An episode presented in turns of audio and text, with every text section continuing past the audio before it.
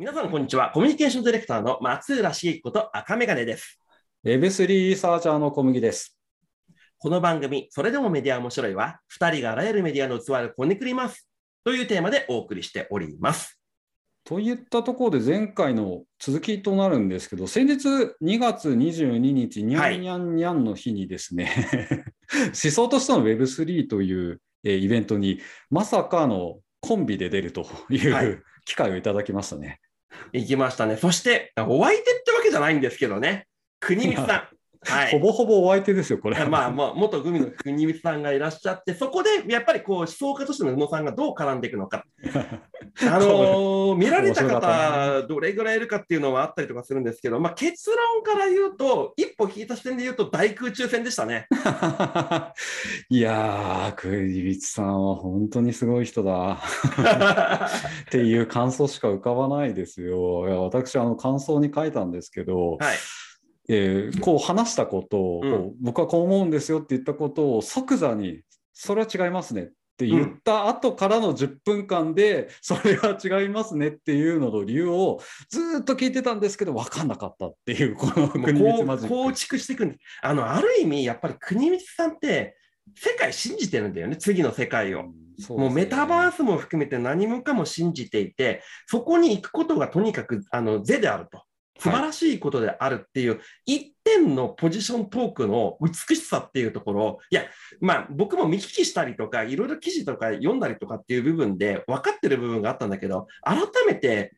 あの、人としての熱狂っていうところを、やっぱりリアルタイムで感じたのは、それはそれですげえなと思った。そうですね、鉄頭鉄尾主張はあのはっきりとしているなというところを思って、やっぱり事業家としてっていうところとか、まあ、究極論で言えば、こういう議論とか定義って、あんまり意味がないっていうような考えを前提にやっぱり持っていらっしゃる。まあ、とにかくやればいいじゃん。で、うん絶対こっちなんだからっていうところは、すごくやっぱり強い、あの、なんだろうな、このオーラみたいなのを感じましたね。ね表現難しいんですけど。うん、でもだ、だからこそ、まあ、国光さん自身がね、DAO をやったああいうふうにコミュニケーションを作っていって、すあの強いコミュニあのコミュニティを所持してるわけじゃないですか。うんまあ、それは差もありなんだな。やっぱりある、そういう熱狂の部分。まあ、国光さんっていうと、ある意味、トップダウンとしての価値づけっていうところもできる人かもしれないんだけど、話してみても思ったのは、そこの横付けのコミュニケーションの部分もちゃんと作れるんだなっていうのは、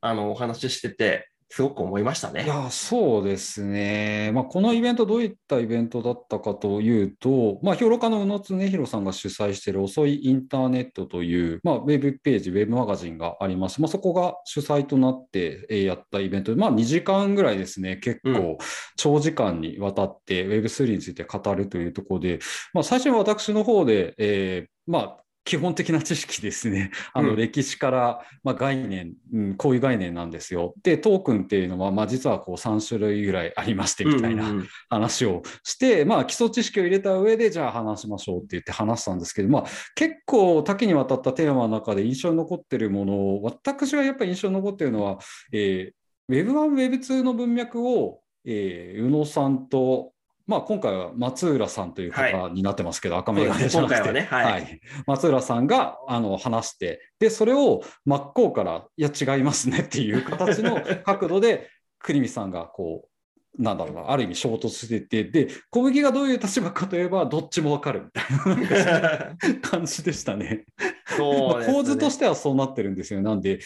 Web1、Web2 のところをもう一回、あの時話したことって、赤眼鏡に聞いて、印象に残ってることありますか？いや、だから、あの、いや、国光さんだって Web1、Web2 の延長線上にあるんだっていうのがあるんだけど、国光さんのポジションで言うと Web2 っていうのは GAFA。まあ、メガプラットフォームがあって、そのメガプラットフォームは結果的にその Web2 の仕組みを利用して、多大なる富を集めていった、集めていってしまったじゃないかと。うんそこが逆転できるのが Web3 なんだから、そこに向けて邁進していきましょう。まあ、元からね、Web2 の世界観から国光さんは、まあ、GAFA と戦うっていうところが、もともとファイティングスタイルのところがあったりしたけど、いよいよそこのと、まあ、違う土俵で、あの戦えるんだっていうところを真正面から語ってたっていうのは、まあ、印象的ではあったけど、やっぱり僕からすると別に Web1 と Web3、2と Web3 って言うなればやっぱ重なるものなので、うん。あのベース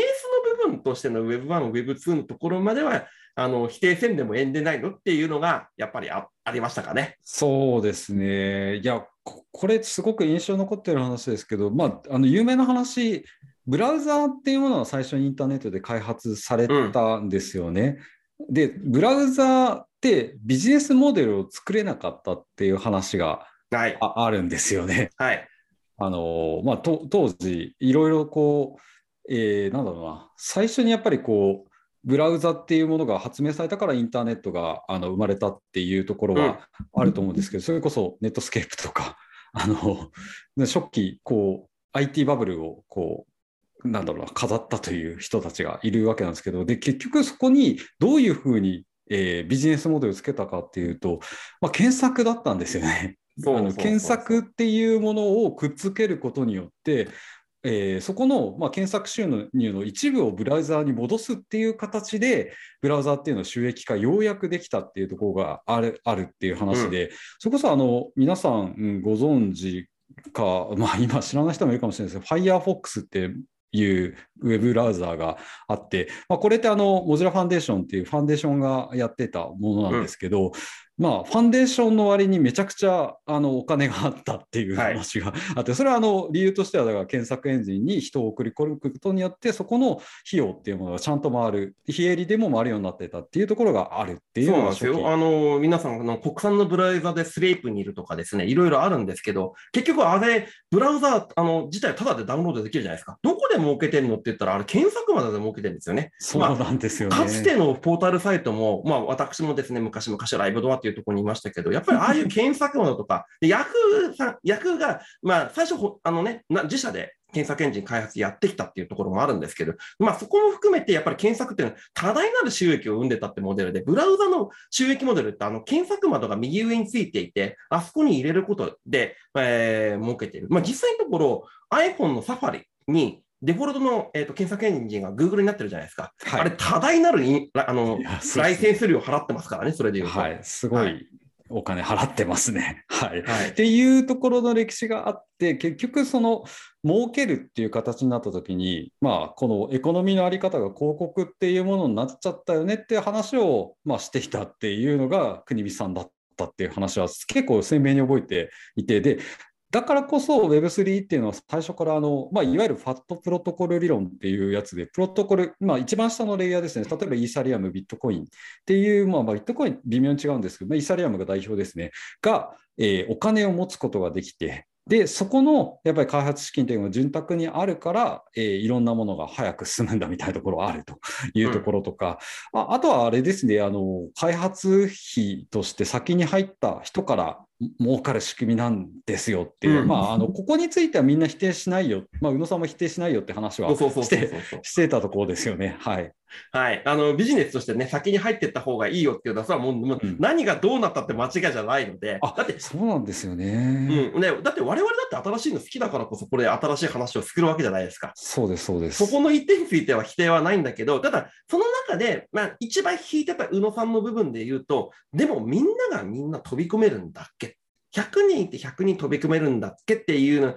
ところで言うと、そこの人間性の思想の部分で言うと、置いてきぼりにすることについてはどう思ってんだみたいな話がやっぱりあったじゃないですか。で、あね、あと、えっ、ー、と、アイデンティティとして、だからメタバースならメタバースに行った時にアバターの部分で行くんだけど、結局100%アバターでこう移行していくのか、あのやっぱり人という人の部分で、リアルな部分と、そこのあの文人化っていうところの部分について、その難しさのところを宇野さん、語ってる部分もありましたよね。そうですね、そこはすごく、うん、いろんな意見があるなという感じで、うん、まあ、私はあのご存知の文人派なので、はい、まあ、小麦というもう文人で生きているので、あの最近こうフィジカル世界で名刺をいただくときに、あすいません、こんなふざけた名刺でって言って小麦の名刺を渡すみたいな感じになって るんですけど、いや、全然こっちとしてはふざけてなくて真剣な理由があって、Web3 こそ、うん、まあ、スドニマスエコノミーだって、まあ、偽名経済だっていう話を前もさせていただいたと思うんですけど、そこについてめちゃくちゃ信じているので、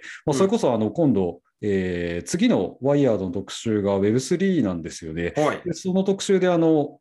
これ書いたんでしたっけ？あちょっと記憶してないんですけど、まあ、お伝えしたかもしれないですけど、そこの図解を6ページほど私が、はい、担当させていただくことになったりしてですね、うん、まあ、それも小麦名義で行かせてもらったんですよね。うん。うん、なので結構 Web3 であの露出するときとか登場するときはもう鉄頭鉄尾小麦で行こうというふうに決めて、まあ、これはだから文人っていうもの自体がやっぱりこう未来だって思ってるところはあるっていう感じなんですけどでも宇野さんとしてはだからそこに根元にある人間は多分意味合いとしては動物的な人間みたいな意味合いが強いような気はしなくはないんですけど、うん、はい。フィジカルとしての強さの方とのしてのあのやっぱり宇野さんの意見のところなんだろうなっていうふうに思ったし、まあ、実際にフィジカルなくしてアバターなしでもあるので、文人なしでもあるので。うん、いやでも、あのー、いろいろ思うところあるんですけど例えば、えー、いや、これも、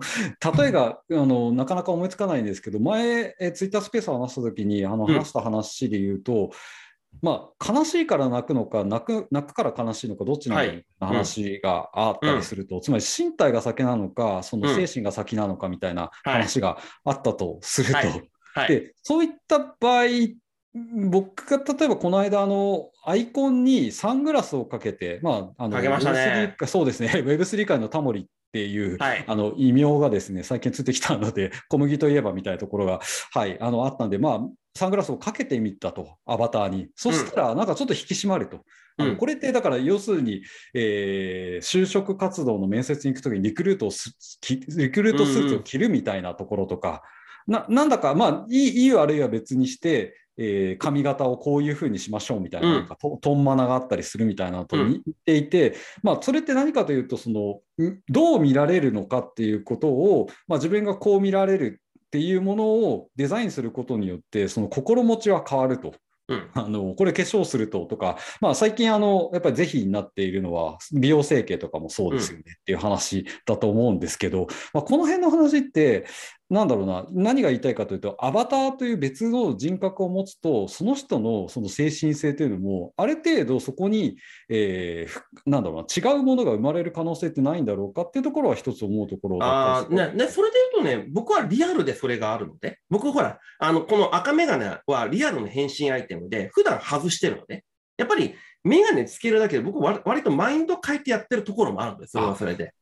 はい。ウルトラマンですよね。そう。あ、ウルトラセブンね。ウルトラセブン。ウルトラセブン。はい。ウルトラセブンのメガネで変身して人前に出るっていうので、モチベーションでやってるので、人によってはその化粧なりなんなりっていうところが、あの、特段変化がなくて、いや、そのままですよっていうのは言うかもしれないですけど、僕は僕でやっぱりこれ変身アイテムなんで、普段の自分とは違うんだっていう、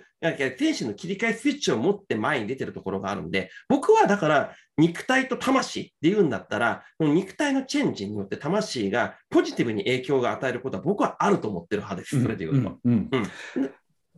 やこの辺がもう思想の話なのかなってちょっと思いますね。そうだから、はい、宇野さんはだからあのどこまで、まあ、もちろんねあのあの話してる中でゲームでね、あのもちろん、えーとまあ、ドラクエでも何でもいいですよ、主人公ってある意味自分の分身じゃないですか。っていうふうになってるのかもしれないんだけども、まあ、どでもどこまで行っても多分宇野さんは宇野さんである。どこのゲームの空間に行ったってそうである。で、まあそうではなくて僕は僕で例えば違う空間に行った時で会った時はやっぱり見た目から何から変えるとやっぱりまあ喋り方から何から僕は変わるとは思うんですよね、それで言うとね。うん、なんかそこの、えーまあ、根底にある欲望みたいなものをですね、あの、うん、アイデンティティ、私が私でこうありたいっていうもの自体は変わらないんじゃないのかっていうのが、うん、野さんの意見だったっていうところで、で、この辺の話って、国さん、ほぼ入ってこなかったんですそうなんだよね。いや、どっちでもいいと思ってらっしゃるのかなと思ったんですけど、それって儲かるのって聞いてたのかなって思う。ああ、まあだからね、そこがやっぱり起業家なんだよね。そこが鉄頭鉄尾でやっぱりビジネス視点で語るんだよね。そうですね。なんか小麦の悪い癖はまあビジネスというよりは社会として面白いなと Web3 は思ってるっていうところがちょっと、なんだろうな、VC 向きなのかどうか怪しいなって思うところではあるんですけど、はい。まあ、この辺の話でしたね、この回は。いや、すごく面白かったと思います。うんはい。あの、うん、まあ、だから、まあ、まあ、だから思想としてってなった時で、やっぱり国立線をセットするところのやっぱり宇野さんの部分でちゃんと対立軸を作って持っていくって一点においてで言うと、まあ、大空中戦とは言ったけど、やっぱポジティブに面白かったですよね、それはそれで。もう面白かったです。もうはい、もう見事なあのプロレスプロレスって言ったら失礼でしたね。はい。はい。いや、もう、あの、とにかくエンターテインメントとしては面白かったっていう感じですね。で、最後の方にやっぱり、あの、前回のあのコミュニティ論の話にあの戻るかもしれないですけど、まあ、DAO とは何かみたいな話うんが一つあって、で、これあの、えー我々のコミュニティでも上がっていた話かなと思うんですけど、まあ、それでもメディア面白いってコミュニティがあるんですけど、まあ、こちらで上がっていった話で、まあ、例えばメディアの DAO 化ってどう思いますかみたいな質問が来ていて、うんで、国見さんがちょうど DAO を作っていらっしゃって、はい。で、DAO っていくらぐらい資金調達したんですかって言ったら、あのそういうのはいやらしい話はしたくないって言って、金額言わなかったみたいな、え、そ、そ、そこあんだけ儲かる儲かるって言って伏せるんだと思ったんですけど、まあでもあの気持ちはわからないでもないって感じはしたんですけど、まあそれはあの余談として、まあ DAO っていうものについて、なんか結構私も質問を受けることがあってですね、うんななんだろう、DAO って結構あの広いんですよ。みんあの一人一人があの語ってる DAO って、あなたが言ってる DAO は多分こういうイメージだけど、実はこういうイメージもあるし、こういうイメージもあるみたいな、なんかちょっとばらけてるんですよね。うんうんうん。あの前回の話で、まあ、開発者コミュニティみたいな話とか、ツイッターコミュニティみたいな話をしたと思うんですけど、まあ、はい似たような側面が、あの DAO にもあるなという感じで思っていて、でまあ、率直に言って、赤メガネ、DAO とメディアって相性いいと思いますかって言われたとき、率直にどう答えますか？そういうふうに答えられあのこう質問されたときに、今思ってるのが、結局のところ何を目的にしてるのか。で結局、だから、ただ、目的をしててあの補助していくんだけど、意思決定権っていうところの部分が、まあ、あって、あの例えばですよあの、何かしら意見の部分、そうだな、今だと、まあ、今ちょっとロシアとウクライナいろ大変なことになってますと。そこに対して何かしらの切り口をつけていかなきゃいけないです。DAO を持ってそれぞれの決議権を持ってやっていくっていうところがあるんだけど、そこの、なんていうのかな、意思の決定の部分って、今までのメディアって結構トップダウンなんですよね、それでいうと。そうはい。そこのボトムアップで決められた運営としてのメディアっていうところが、実のところ、方法論が固まってないから、うん。今一度やってみないと分かんねえな。で今はね、個人的には案外食い合わせが悪いんじゃないかなと思ってるなんでかっていうと、結局、あの例えば編集会議、あそうだな、大きな編集会議だと何十人も集まるの編集会議も仲がないじゃないですか、それで言うと、十何人とかテーブルに座って。でもやっぱりリーダーがいて、編集長がいてっていう形の議論にしか慣れてないので、みんな意見言ってくださいよで、意見がボコボコ出てくるような、なコミュニケーションだったらいいかもしれないけど、今の DAO のの問題点もあるじゃないですか。みんな持ってるかもしれないけど、結局一部のリーダーが持って、あ引っ張って出てるだけじゃねえかっていうところがあるんで、現実論として食い合わせがいいかって言われたら、どっかなっていうのは今ある。いやー、面白いですね。赤メガネの DAO の捉え方は、そういう組織的な意味の DAO なんですね。まずはね、まず僕はそっちの組織論の部分で。だからメディアだから、器だから、運営の部分でどういうふうに結局のところ、対ユーザーに対してあの決め事っていうところを渡すところ、伝えることっていう話になるので、でそれでいうと、そこの真のところが重要なんじゃないかなっていうのが、うん僕はその切り口で今答えてみたよ。なるほどな。もう一つあるとしたら、まあ、我々の言葉で言うとメディアの器っていう言い方がありますよね。例えば、まあ、この、それでもメディアは面白いっていうものがメディアだったと、まあ、メディア DAO だったとして、我々が、あれですかね、ソーシャルトークン、NFT を発行して、します。で、それを作り手がうんみんな同じ NFT アイコンでいるっていうのが、うん ちょっと気持ち悪いな。えー ななんだろうみんな赤目がでつけてもらいましょうよ。好みはあるんですけど、はい。なんかそうそういうようなもものだったりとか、まあ、あの一つその視点が違うとしたら、まあ、私は多分 VC だからっていうところがあるんですけど、まあ、トークノミックスから考えるんですよね、その経済の回り方とか。うん。で、そう思ったときに、えっと、多分2種類あって、メメディア DAO って言っても、一つはプロフェッショナル集団としての、まあ、はい。メディア DAO っていうのはあると思いますと。うん。あのまあ、いろんなその、えー職業の人たちが揃っていて、まあ、何かをこうプロデュースするような専門集団で、まあ、その中で集団組織を作って、まあ、一つのプロジェクト単位で、まあ、この同じ共通の、えーまあ、トレジャリーって呼ばれる金庫のようなものを持つ、まあ、これはあの会社の、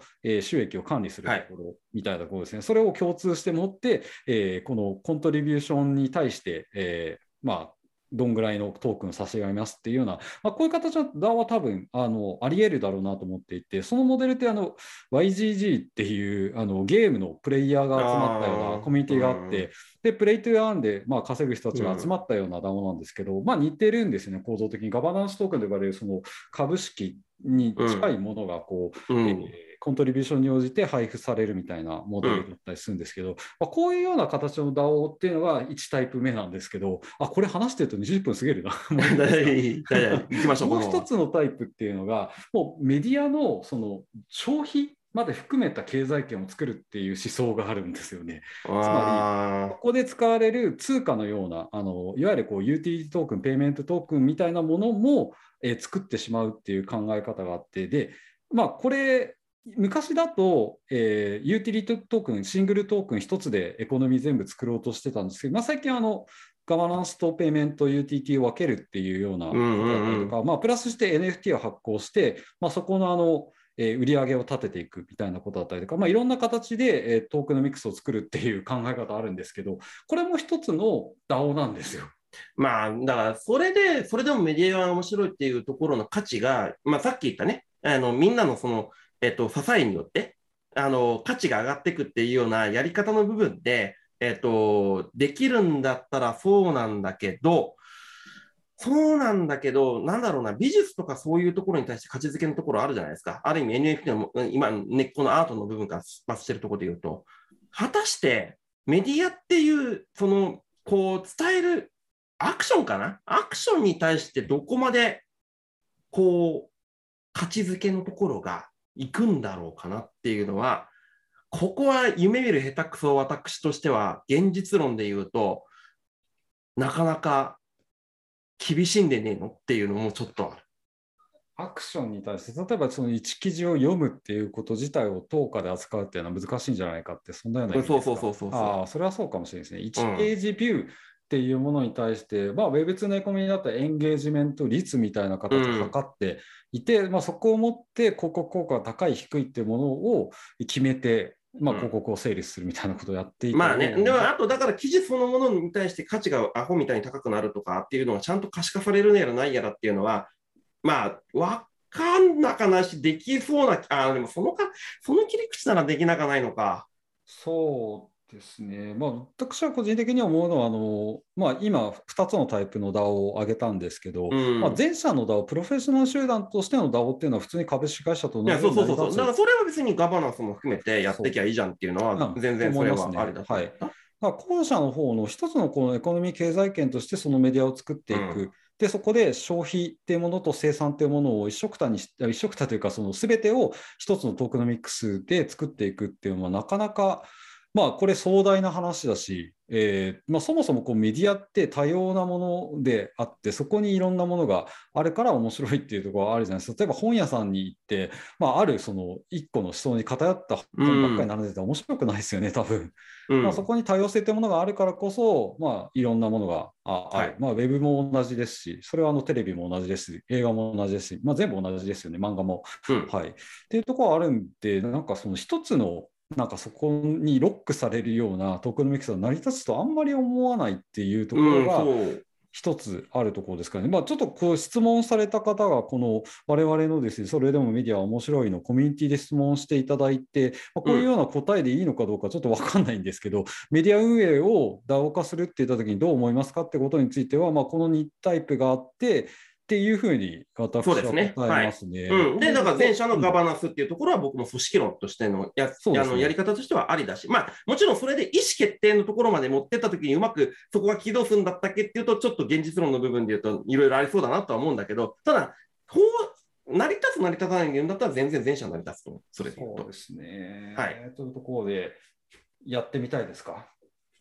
まあ、組んではみたいね。いろいろだってやっぱりメディアの器のやつ、あの器を磨いてきた人間でもあるので、そこに対してあの組織としては組んでみたい、ただ、後者の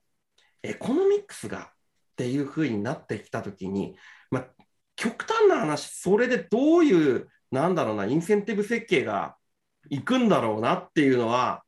いや、まあ、それは今の FNFT だったら何をもってのインセンティブだったっけって言われたら、いろいろ思うこともあるんだけど、そこを現実論の部分で、いや、好きな人はね、それで全然成立すると思うんだ。するんだけど、このこの前、このちょっと前に話した国光さんの話じゃないけど、それが果たして、なんていうのかな、100人いて、そうだな、今だって10人もいない議論の中の部分が30人、40人になるんだったら話はわかるがっていうのが、今思うところかな。まあもちろんそれをぶち壊すっていうのが、あのね、Web3 とかそういうところに取り組んでってる我々あのがやるべき話だと思うんだけどね、それはそれでね。そうですね。うん、まあ、前回話したコミュニティこそが価値であるみたいな考え方、Web3 の考え方の一つですねって話をしたときに、Web サイト、Web メディアもコミュニティといえばコミュニティであるっていうところがあったりして、うん、まあ、それこそニュースピックスのようなコミュニティファーストなえー、メディアもあったりすると。で、そこが DAO 化するって言ったときに、うん、まあ、その DAO 化の意味合いっていうのが、まあ、いろんな種類、いろんな、あの、なんですか、濃淡があるっていうところが、この今のあのディスカッションといったら変ですけど、うん、お話で伝えられたらいいなというところはちょっと思うところですね。あの一色単に DAO いい悪いっていう話じゃなくて、そうですね、DAO っていうのにグラデーションがあるっていうところは、せめて伝えておきたかったなという感じで。そうですね。はい。ここはまだまだなんかね、進化のポイントがあると思うし、我々の今、切り口以外の考えの部分もね、なんかね、まだあるかな。まだね、ねまだね、なんていうかね、見えてる感じがすごいするんだよね。いや正直あのレゴブロックに例えられますけど、まあ、コンポーザブルないろんなそのプロジェクトがあってそれを組み合わせて面白いものを作るんだよって言うんですけど、まあ、ウェブとあウェブじゃないやメディアの DAO っていった中でもいろんな作り方があるっていう話なので、うん、全然これがいいっていうものがあるわけじゃないっていうのが今のところですね。うん、なんでそこを楽しむからこそ Web3 面白いよ、いらっしゃいって話なのかもしれないそうだね。それがまあ国光さんがもう鉄頭鉄尾言ってるメッセージだし、その一点においてで言うと我々も全く変わりませんねっていう。そうですね。はい。ね、いう話、まあ、私はもう、はい、仕事として私ももうやっておりますので、その辺は。はいはい、皆さんも授業としてやってみてはいかがでしょうかというかっていう感じですかね。はい、なんで、まあ、前回、その思想としての Web3 のイベントの繰り返りとちょっと DAO をミックスして、えー、この回はお送りしてみましたという感じでございます。はい、では。ツイッターで、それでもメディア面白いコミュニティ、よろしければご参加くださいご参加ください、ぜひぜひ。あの、はい、まあ、ダオ化するかどうかとか、いろいろやり方はあるんですけど、ちょっとね、そだこういう感じで育ててみみたいなというふうに思ってますので、我々、まあ、コミュニティっていうところをちゃんとそういう、そこも含めてね、作っていきたいなと思っておりますので、はい。はいぜひぜひ そうですね。思います。じゃあ、ここの回は、えっ、ー、と、これで一回終わりにしたいと思います。ありがとうございました。はい、ありがとうございました。